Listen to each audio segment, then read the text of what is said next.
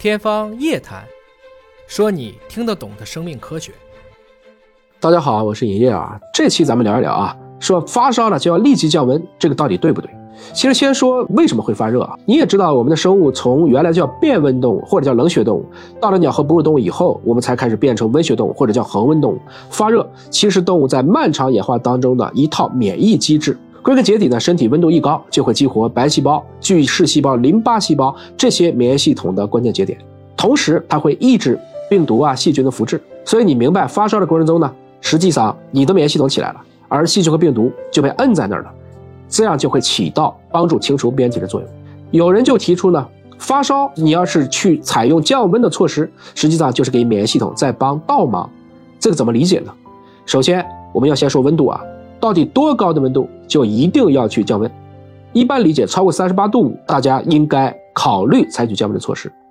当然，这个也不尽然啊，有的时候孩子们可以耐受更高一点的温度，成人很多到三十八度五就很难受了，尤其是男性。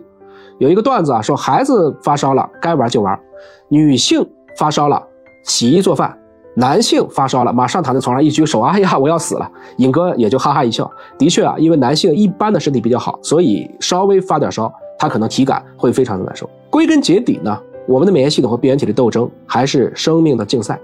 一个举个最简单的例子，比如说水稻，大家认为水稻喜欢水吗？水稻也不喜欢水。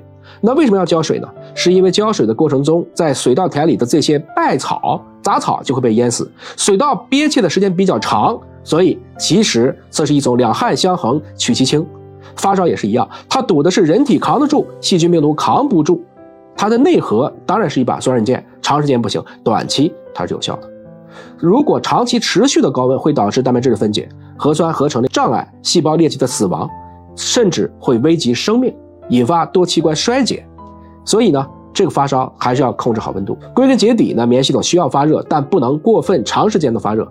降温除了让自己的身体好受一点，也其实在努力的寻找这一机制的平衡点。我们面对病毒病啊。自限性疾病还是要论持久战，在你攻进来的时候，我尽可能温和对付你，然后再寻找战略反攻的机会。尹哥也比较认为，超过三十八度五啊，需要考虑一定的降温措施，当然未必都要吃药，通过物理降温也是很好的方式。